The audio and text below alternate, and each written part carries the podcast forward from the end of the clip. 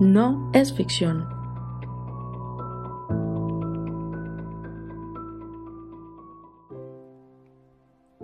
Comenzamos este episodio de No es ficción diciendo que nos disculpen por subirlo tan tarde número uno y número dos porque Salomé no va a estar. Teníamos un episodio y se nos dañó por cuestiones técnicas. Así que está Yuri solita y ahora sí vamos a darle inicio a este episodio. Bienvenidos a un nuevo episodio de No es ficción. Y como ya les dije en la intro, en esa triste intro, Salomé tuvimos inconvenientes técnicos entonces para el episodio anterior y no teníamos más episodios grabados por nuestra gran responsabilidad. Así que voy a grabar este episodio solito porque Salomé está trabajando. Hoy les voy a hablar un caso muy interesante. Por ahí me pidieron casos algo así como, mosádicos y todo eso. Pero vamos a hablar sobre un caso de un señor que le apodan el bello durmiente. Ah, mentiras, el asesino durmiente. Ya vamos a ver por qué. Entonces, les voy a hablar sobre Looney David Franklin Jr. Poco se sabe sobre los primeros años de este caballero, pero se sabe que nació en Los Ángeles el 30 de agosto de 1952. Se crió en el centro sur de Los Ángeles y estaba casado con una mujer beliceña que se llama Silvia y tuvieron dos hijos. Ya sirvió en el ejército eh, de los Estados Unidos, recibiendo una baja general en 1975. Durante su juicio por asesinato, fue acusado de participar en la violación de un grupo, en grupo de una niña de 17 años en Stuttgart, Alemania, mientras estaba destinado allí en 1974. O sea, el tipo comenzó a demostrar lo que quería hacer desde un principio, desde que estaba en el ejército. Trabajó como recolector de basura para el Departamento de Saneamiento de Los Ángeles durante el tiempo de sus asesinatos. Vivía en Los Ángeles y estaba jubilado al momento de su arresto. Tenía antecedentes penales que se remontaban a 1989. Eh, que no pues por, por ser negro era que tuviera antecedentes, sino que pues por malo, ¿cierto? Chistes tan pendejos. Resulta que en... él tenía eh, antecedentes por cargos de posesión de propiedad robada, o sea, por robo, en 1993 y en 2003. Y un cargo por agresión menor en 1999 y un cargo por agresión menor en 1997 por ahí dicen que todo lo del negro es robado. Y yo creo que no es así. Franklin. Ay, esto no es chévere si Salomé no está para reírse de mis chistes racistas. Espero que ustedes se rían. ¿En qué íbamos? Ah, bueno, que resulta que.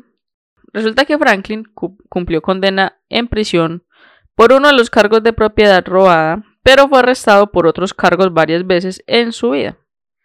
Su primer arresto fue por un robo de un auto en 1969, cuando tenía 16 años. Ahí van a salir todos a decir que yo soy racista, que yo no, que yo no hay cuánta, yo no soy racista, listo. También fue arrestado por delitos de robo y armas de fuego. Franklin era un mecánico demasiado inteligente, o sea, para ser mecánica, e incluso trabajó como tal en la estación de policía de la calle 77 durante algún tiempo. Y resulta que a menudo ayudaba a sus vecinos y amigos como personal de mantenimiento local, especialmente en las reparaciones de automóviles. Pero a él no le, no le parecía suficiente, sino que él también necesitaba reparar como que otras cosas, yo no sé, reparar mujeres, qué carajos, porque no le gustaba sino asesinar. Ahorita les cuento un poquito más sobre eso. Entonces, eh, él era, él era un, tipo chévere. O sea, pues vean que, que era, era mecánico y no sé, pues no, no era un, un esclavo, era mecánico. Entonces, como podemos ver, Franklin era mecánico, no esclavo para los que lo están pensando, aunque igual si uno se pone a pensar, todos los que son trabajadores de alguna empresa terminan siendo esclavos, sean blancos o negros. O sea que todos somos esclavos del sistema. Hmm, qué interesante. Resulta que la primera de 10 víctimas de asesinato atribuidas a Franklin fue encontrada el 15 de agosto de 1985 en el sur de Los Ángeles, California. Su nombre era Deborah Jackson y trabajaba como mesera de cócteles. O sea que no... Dicen que todas eran prostitutas, pero resulta que no. Durante los siguientes tres años, Franklin, que era que era pues apodado como el Grim Sleeper o el asesino dormilón, no mentira, dormilón, no, el, el, asesino durmiente, atacó a ocho mujeres más. Resulta que los asesinatos coincidieron en serie de varias otras, a esas sí eran prostitutas, que se cree que fueron cometidos por un hombre soltero apodado de Southside Slayer. Yo espero haberlo pronunciado bien.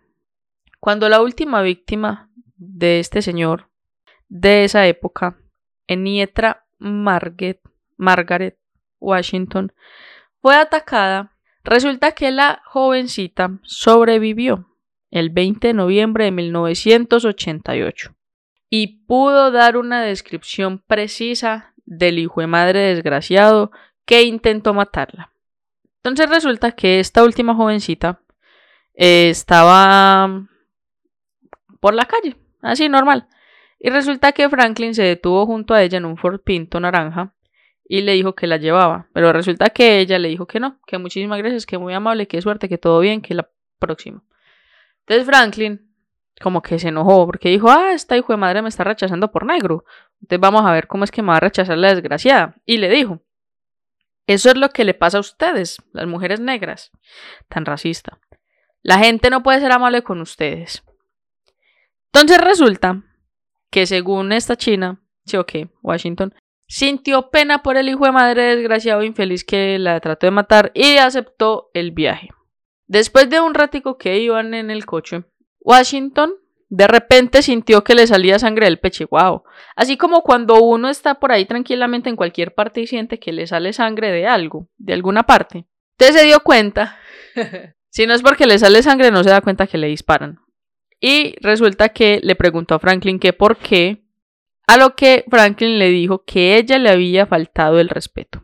Entonces resulta que se la llevó por allá para un rinconcito oscurito y la sacó del vehículo, la empujó, pero resulta que él la estaba dando por muerta. Entonces, antes de, le tomó una foto y la violó. Pero lo que él jamás se imaginó y lo que jamás se le pasó por la cabeza es que la negra era más fuerte que él y sobrevivió. Que después de esta muerte, que esta supuesta muerte, Franklin dejó de asesinar y estuvo inactivo alrededor de 13 a 14 años.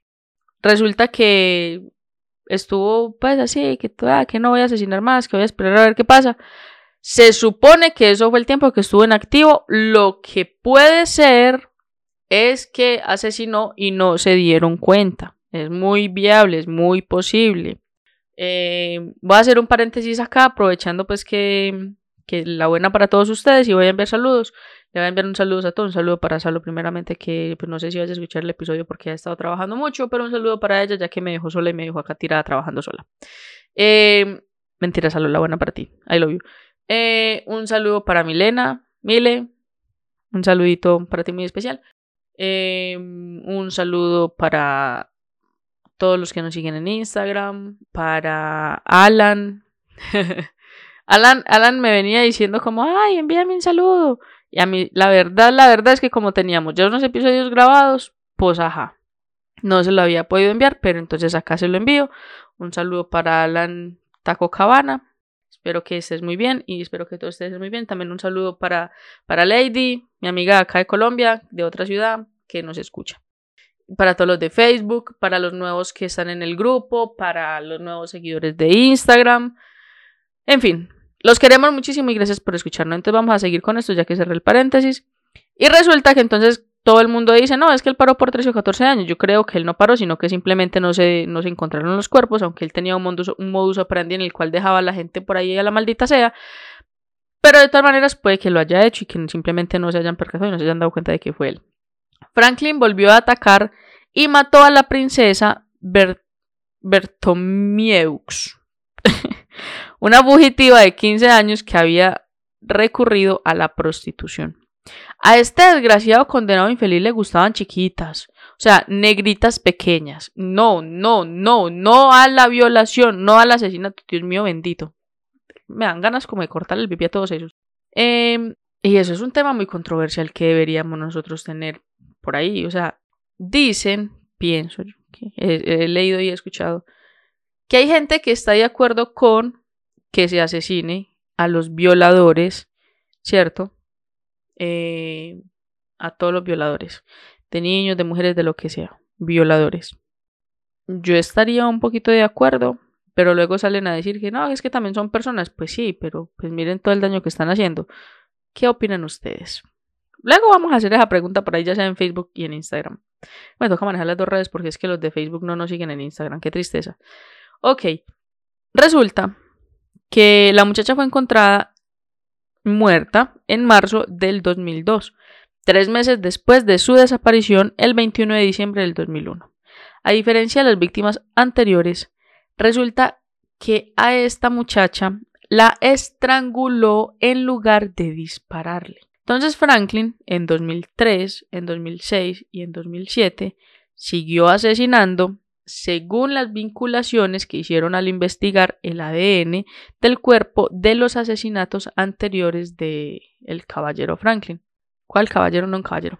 En 2009 lo compararon parcialmente con el ADN de Christopher Franklin. Resulta que Christopher Franklin era familiar de este señor y lo tenían también en la base de datos por cargos eh, por portar armas y toda la vuelta. Y era de las primeras veces que funcionaba, era la primera vez que en ese estado funcionaba eh, eso de, por medio de vinculación de ADN, atrapar a un asesino o dar con el ADN del asesino. Entonces, Punto para ellos. Después de que siguieron a Franklin, el Departamento de Policía de Los Ángeles extrajo una muestra de una rebanada de pizza que dejó en un restaurante en el cual estaban celebrando un cumpleaños, porque como les parece que Franklin, según los vecinos de acá del señor este, era un hombre negro muy amable, ¿sí? Que que era buen vecino, que no creen que pudiera hacerle daño a nadie, o sea, no lo consideran pues una... ¿Una qué? Una amenaza, no lo consideraban una amenaza. Eh, entonces, resulta que, bueno, lo, lo estaban siguiendo y uno de los, de los policías que estaba encubierto, que estaba pues como supuestamente conductor de, de autobús, encontró que tenían un vaso, un plato, en la basura había una rebanada de pizza del señor que ya había dejado pues como el bordito que yo no sé por qué lo dejan. Yo no dejo ese hijo de madre borde de la pizza. Si eso también me costó plata, si eso también es comida, hijo de madre. Hay unos que vienen relleno de queso, la cosa más deliciosa. Ya me dieron ganas de pizza, bueno, espero que ustedes también. Entonces, resulta que tras la vinculación, Franklin fue arrestado el 7 de julio del 2010. Luego de que su, su muestra, ya iba a decir su maestra, fuera vinculada al ADN de las víctimas y ha sido acusado formalmente de los 10 asesinatos confirmados e intento de asesinato. El 16 de diciembre del 2010, el Departamento de Policía de Los Ángeles publicó una gran colección de fotos de mujeres encontradas en la casa de Franklin, porque resulta que al desgraciado, como toda la mayoría de los asesinos en serie, les encanta, les fascina guardar sus recuerdos eh, de, los asesinatos que cometen y toda la vuelta. Entonces al caballero pues simplemente dijo como no, pues yo voy a, recolectar fotos. Y les dio, y le dio por guardarlas todas en el garaje, en el garaje de todas las mujeres. Entonces, em, en esperanza de, con la esperanza de poder identificarlas, fue que publicaron la colección de fotos para que por ejemplo, las mamás o los familiares y todo eso, pues, ajá, dijeran como, ay, ella es hija mía o es mi sobrino tal cosa, entonces la reconocieron. Encontraron un total de más de mil fotos y varios cientos de horas de grabación de video. O sea, más de mil fotos y le atribuyeron 10 asesinatos. Puede que fueran muchísimas fotos de cada una de las mujeres, pero yo no creo que uno le haga para que dieran mil fotos con, con 10 mujeres, yo no creo que él tomara 100 fotos por, por mujer, no creo. Resulta que una de, las mujeres de las fotos era Janesia Peters, la última víctima conocida de Franklin. Resulta que aquí el tipo este también se convirtió en un sospechoso viable en las desapariciones de otras tres mujeres en el área de Los Ángeles a lo largo de los años. O sea, yo no lo tengo como sospechoso, seguramente sí fue él. En su casa se encontraron fotos de dos de las mujeres desaparecidas antes mencionadas, así como la licencia de conducir de Nevada de una de las víctimas y la identificación de la escuela de secundaria de otra víctima desaparecida. O sea, el condenado le encantaban menores.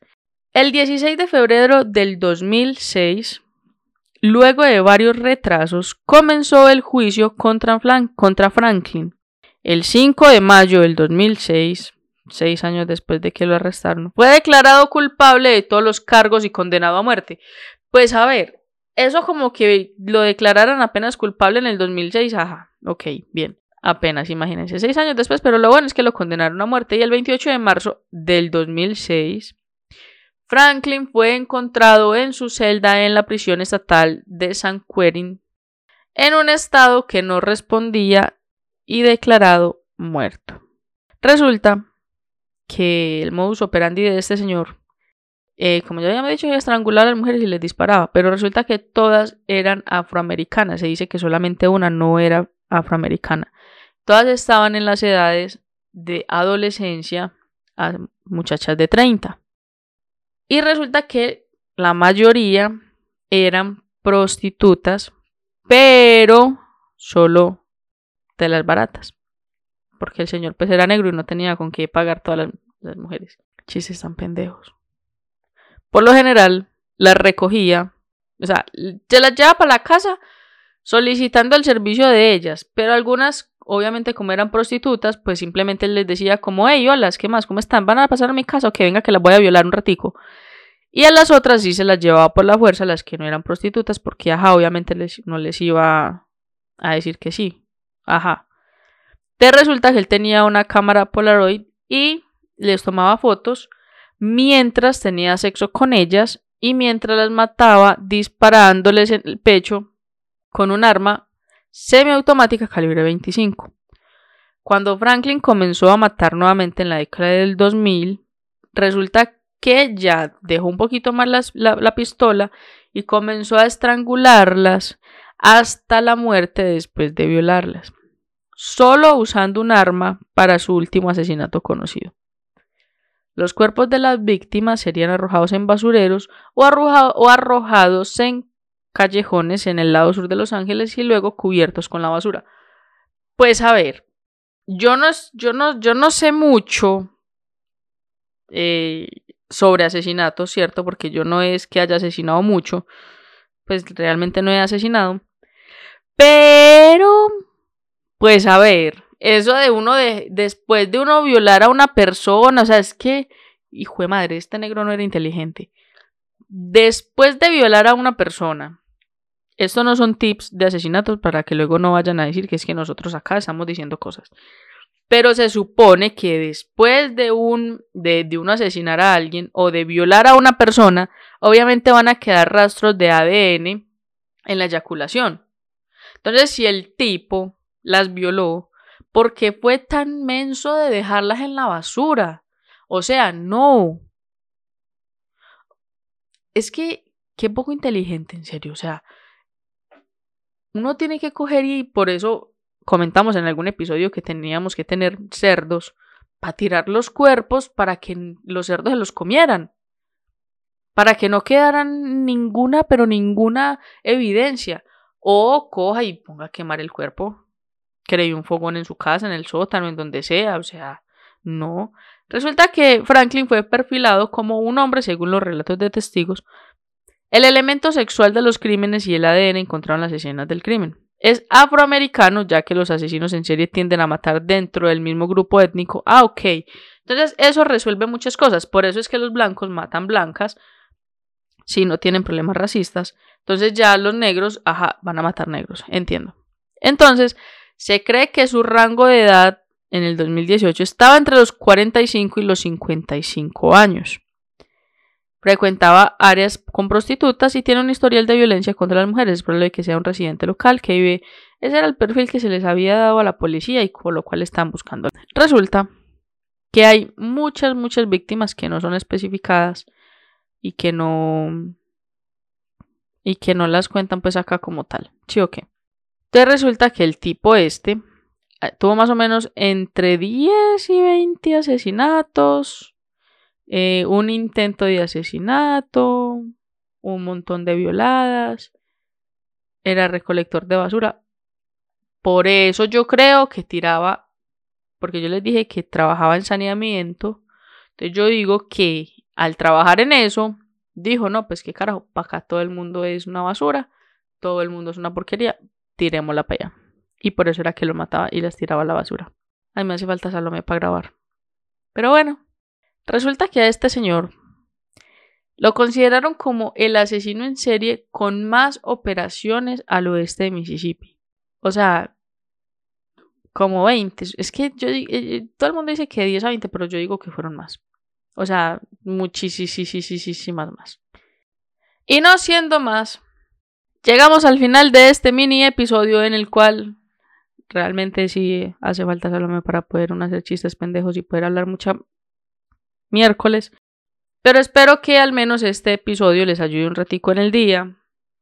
Que les... que les haga chévere el día ya que que no van a poder escuchar el episodio tan mundial que teníamos para hoy. Porque es que habíamos grabado un episodio súper, hiper, mega, recontra genial. O sea, la dimos toda. Y justamente se daña. Entonces, es... Bueno. Muchísimas gracias por haber llegado hasta esta parte de acá del episodio, hasta el final, haber estado conmigo en este episodio.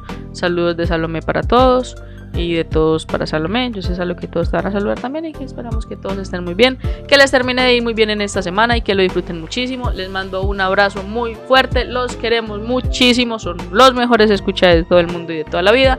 Esperamos que los que no nos siguen en redes sociales nos sigan. Aquí al final les vamos a dejar las redes sociales y el correo también por si las mosquis. Que jamás me han enviado un correo. Muchísimas gracias por eso. Les mandamos un beso gigante y nos vemos en el próximo episodio, que es el martes, que esperamos que ahí las dos y que sí salga súper bien el episodio y que no se le dañe más el micrófono a Salomé.